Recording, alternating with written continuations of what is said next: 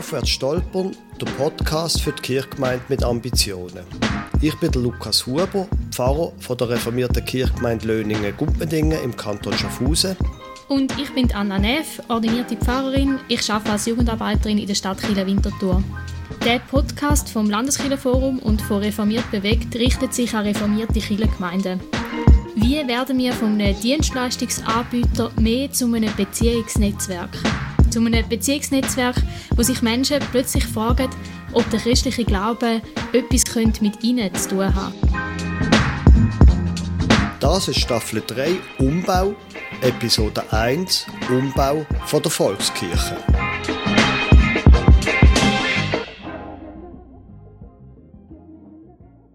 In unserer letzten Staffel haben wir mit Gästen geredet und das ist sehr spannend gewesen. Wir haben jetzt eine neue Staffel vor, aber so ein bisschen rückblickend habe ich einfach gemerkt, dass mit den Gästen reden hat mich mega ermutigt. Also ich bin jetzt nach dieser Staffel mit einem mega positiven Gefühl mit diesen Fragen weiter unterwegs, weil ich merke, es sind so viele Leute an ganz unterschiedlichen Positionen in der Kirche unterwegs und auf eine ähnliche Art unterwegs, irgendwie der gleiche Geist, der uns leitet. Und mich hat das auch mega ermutigt. Hm. Lukas, was hast du zu sagen zu dem, wie wir jetzt in der nächsten Staffel weiterfahren wollen? In der letzten Staffel haben wir eben mit Leuten geredet, die der Kirchgemeinde mit Ambitionen auch etwas mitzugeben haben. Ich bin auch sehr beeindruckt von dem, was sie gesagt haben. In der Staffel 3 werden wir darum noch ein paar von diesen Themen nochmal aufnehmen, die in den Gesprächen mit den Gästen vorgekommen sind. Wir haben die Staffel 2 angefangen mit dem Ralf Kunz. Der Ralf Kunz hat ein Buch geschrieben, wo der Titel heißt Aufbau der Gemeinde im Umbau der Kirche. Das ist ein super Titel. Und wir sehen ja, dass sich Sachen werden ändern, dass sich auch Sachen mühen ändern. Und darum trägt die Staffel 3 der Titel Umbau. Heute eben Umbau von der Volkskirche. Mit dem Thema Umbau von der Volkskirche beziehen wir uns auf verschiedene Sachen, die gesagt worden sind in der letzten Staffel, aber vor allem auf das Gespräch mit dem Lukas Kundert, Kirchenratspräsident von Basel-Stadt, wo wir in der, gerade in der letzten Episode mit ihm das Gespräch geführt haben. Und er hat verschiedene Sachen beschrieben, wo sich abzeichnet in dem, wohin sich die Volkskirche bewegt oder dass man die Volkskirche umbauen Und er hat beschrieben, wie Kirche eigentlich aus zwei Säulen besteht. Das eine ist die Institution Kirche und das andere ist die Vereinskirche. Die Institution, das sind vor allem Dienstleistungen, die Kirche bietet, Beerdigungen, Taufen, Kasualien, einfach auch eher der Pfarrer, der etwas macht oder die Pfarrerin, die etwas macht. Und die Vereinskirche ist mehr ein Mitgestalten von den Leuten, die dabei sind, die sich zugehörig fühlen und auch mehr eine Gemeinschaft. Und der Lukas Kundert hat beschrieben, wie die Säule, die eine Säule, eben die Institutionssäule, immer mehr anfängt zu wackeln und dass man eben die andere Säule, die Vereinskirche, sollte und könnte stärken. Und das sieht so aus, dass er zum Beispiel gerade finanziell den Leuten, die die am Herzen liegt, dass sie auch mehr finanziell sollten mittragen Und das tönt dann schnell mal nach Freikirche, einfach rein von der Organisationsstruktur her und von der Finanzierung her. Und das heißt aber auch, wenn wir uns in die Richtung bewegen, müssen wir ein bisschen die Angst vor der Freikirche verlieren. Das ist so ein bisschen ein Statement von Lukas Kundert. Und können gleichzeitig eben auch von Freikirche lernen. Also über ihr Finanzierungsmodell etwas lernen und auch darüber, wie sie engagierten Leuten mehr Verantwortung übergeben, also nicht nur denen, die angestellt sind. Und ja, so hat er sehr viel in dem Gespräch, sehr viele Punkte aufgebracht, wie sich die Volkskirche verändert oder einem Umbau befindet. Und Lukas, du hast jetzt ja schon viel Gespräch geführt mit Leuten über, über die Themen, gerade die Umbauthemen. Was sind so deine Erfahrungen, wenn du mit Leuten über das Thema Förderverein oder eben andere Finanzierungsmodelle redest?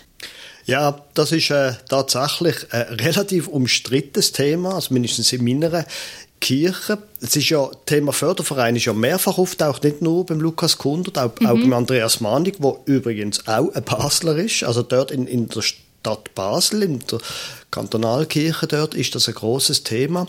Bei uns ist das, wir haben schon länger einen Förderverein, ich rede auch schon länger drüber, aber wenn man dann eben mit Leuten über das redet und sagt, ja, wir werden müssen neue Finanzierungsströme, neue Fördermittel, Drittmittel generieren, dann kommt relativ schnell so, halt, halt, halt, nein, wenn wir das machen, dann sind wir ja nicht mehr Volkskirche. Wir leben doch von der Kirchensteuer. Und dann könnte ja quasi die Öffentlichkeit oder so und auch Kirchenmitglieder plötzlich auf die Idee kommen, die brauchen mein Geld ja gar nicht.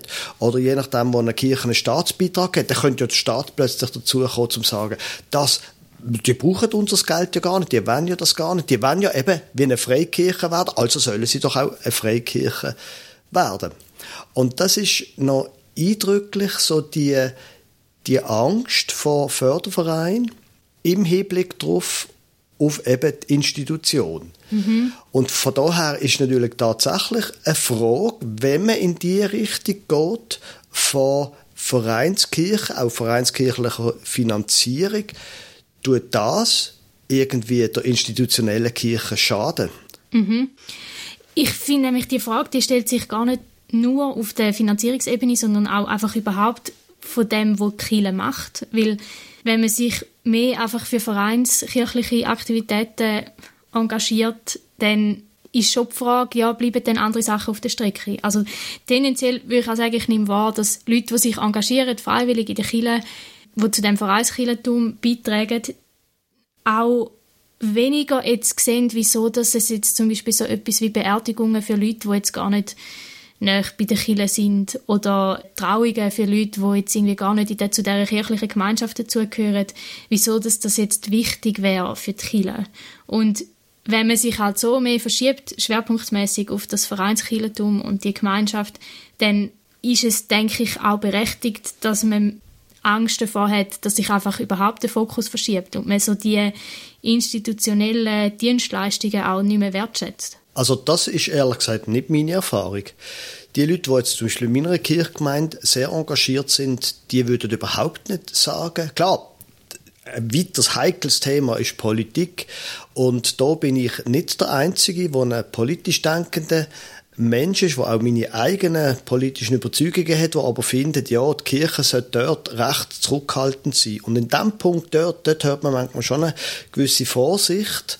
Aber ich habe nicht den Eindruck, dass die jetzt, zum Beispiel, weil ich meine, die, oder Dienstleistung und Institution, Kirche als Institution, würde ja auch heißen, zum Beispiel Seelsorge am äh, Spital oder im Gefängnis und so weiter. Und da wüsste ich jetzt niemand, der vereinskirchlich engagiert ist, der würde sagen, also das Zeug braucht es nicht. Okay. Von daher wäre das nicht meine Erfahrung. Ja.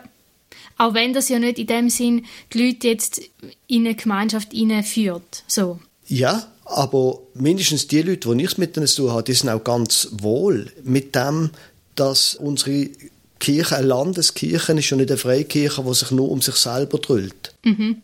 Ja, vielleicht ist es jetzt gerade ein guter Moment, um mal den Begriff Volkskirche und Landeskirche ein bisschen genauer anzuschauen. Mhm. Weil ich glaube, das ist ja schon auch sehr unterschiedlich, wie man das versteht. Also traditionell würde man vielleicht sagen, Volkskirche heißt alle Menschen gehören irgendwie zu einer Kirche, entweder reformiert oder katholisch. Also es ist irgendwie etwas, was das ganze Volk umfasst.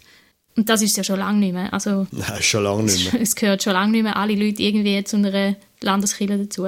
Ich meine, wir sind ein sehr ländlicher Kanton, ein sehr reformierter Kanton, aber deutlich weniger als die Hälfte der Kinder, die in die Schule gehen, sind reformiert.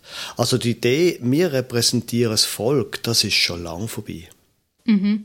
Ja, also man könnte ja wie auch sagen, oder ich glaube, das ist offensichtlich, dass Kirche überhaupt in der Gesellschaft als an Bedeutung verliert und in dem Sinne eben nicht mehr weder noch das Volk drin ist und auch das Volk sich nicht repräsentiert fühlt, irgendwie dort Kirche. So. Ja. Und gleich würde man sagen, in der reformierten Kirche, in der katholischen Kirche ist irgendwo noch eine größere, ich würde vielleicht sagen, Zuwendung zu der Gesellschaft da, als man das jetzt vielleicht in Freikirchen erlebt. Ja, also mindestens historisch wäre ich da ganz bei dir. Interessanterweise habe ich den Eindruck, dass in den Freikirchen, wo ich so hm, Leute kenne und so weiter, dass dort auch ein gewisser Wandel stattfindet. Traditionellerweise hat man gesagt, die Landeskirche, wir kümmern uns um alle Leute. Wir gehen eben ins Spitäler und ins Gefängnis Seelsorge ähm, dort anbieten. Und Freikirchen tun sich einfach um sich selber herumdrüllen. Und ausgerechnet dort sehe ich auch größere Öffnung. Und wenn wir jetzt mal die Freikirche weglösen, einfach für uns als Landeskirche, dann glaube ich tatsächlich, dass die zweite Definition von Volkskirche, dass die sehr wichtig ist. Nämlich, wir sind Kirche für das Volk. Und zwar Volk im Sinn von alle Einwohnerinnen und Einwohner. Allerdings ist die Motivation für das Denken in den Leuten, die vereinskirchlich denken, also die Motivation für das kommt von einem anderen Ort als der Institution. Also quasi, wenn du starkes institutionelles Denken hast, dann sagst du eben, wir sind eben die große Institution, wir sind die Kirche, wir sind auch verantwortlich für unser, unser Dorf und so weiter. Umgekehrt ist allerdings, sind bei den Leuten, beobachte ich, die vereinskirchlich unterwegs sind, dass die stark von einer inneren Mission argumentieren. Und unsere Mission zu denen, wo wir geschickt sind, das ist das Wort, Mission zu denen, wo wir geschickt sind, das sind nicht nur unsere vereinskirchlichen Mitglieder, sondern das ist eben die ganze Welt. So wie Jesus für die ganze Welt gekommen ist, so sind wir für unser ganzes Dorf da.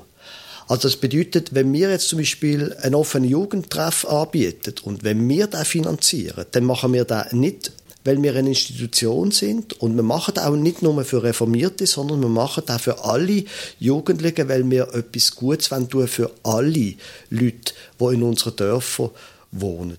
Mhm. Ja, also das heißt, weniger Institutionskirche heißt nicht, dass man sich zurückzieht irgendwie in ein abgrenztes Grüppli, sondern eigentlich, dass man einfach aus einem anderen Bewusstsein heraus weiter in die Gesellschaft hineinwirkt. Genau. Weil es eben mehr von dieser Mission her, von dem Gesamtsein in die Gesellschaft hineinkommt und nicht vom Institutionssein. Ja, und übrigens, in der ersten Episode von dieser zweiten Staffel mit dem Ralf Kuhns, dort haben wir doch auch über Mission geredet. Und er hat sich dann auch ein bisschen lustig gemacht über die, die sagen, Mission, uh, nein, wir missionieren nicht, wir missionieren nicht. Das ist ein ganz schlechter Missionsbegriff, hat er dort gesagt.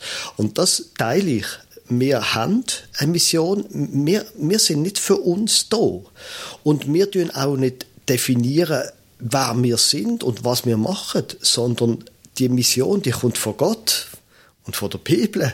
Und die Mission ist die Bevölkerung. Mhm.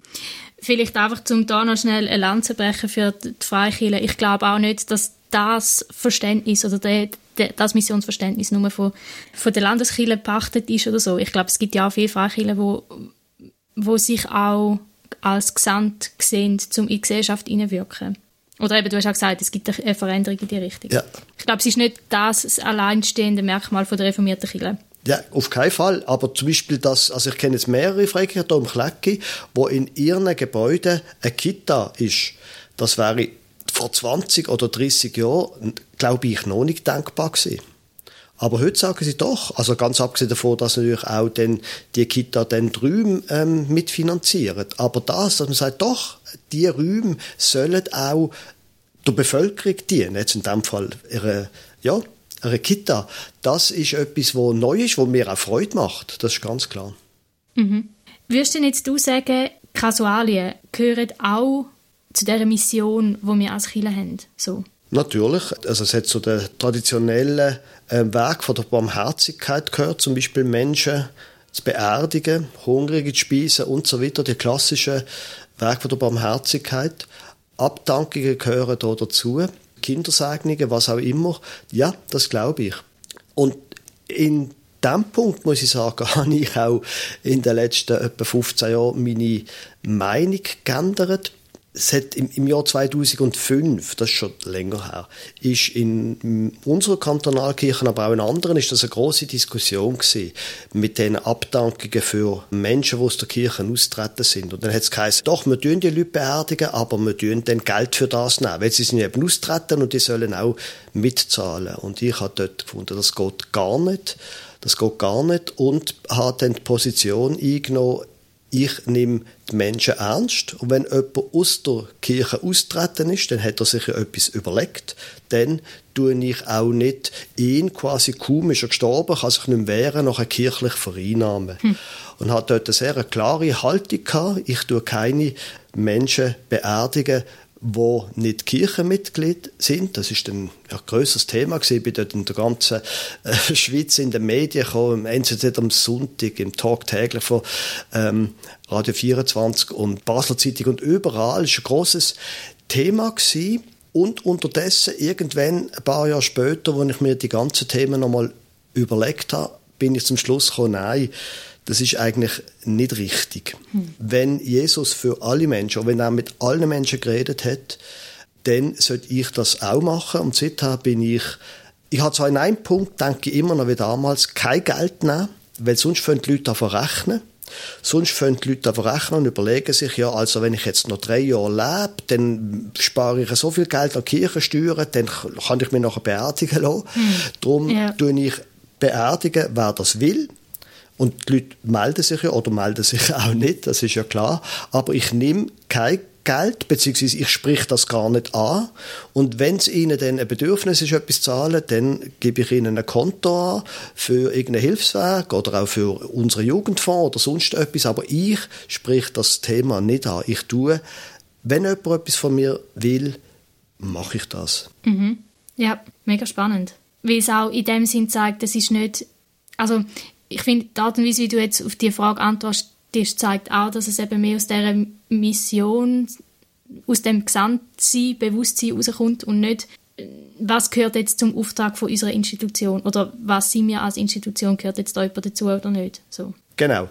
Also das institutionelle Denken, das ist bei mir zunehmend im Hintergrund treten und ich glaube, das ist auch gut. Natürlich, ich meine, das hat der Lukas Kundert ja auch gesagt, es ist super, dass wir als Institution wahrgenommen werden, dass auch ein Staatsakt mitbegleiten, wie er das ja gesagt hat in einem Gespräch.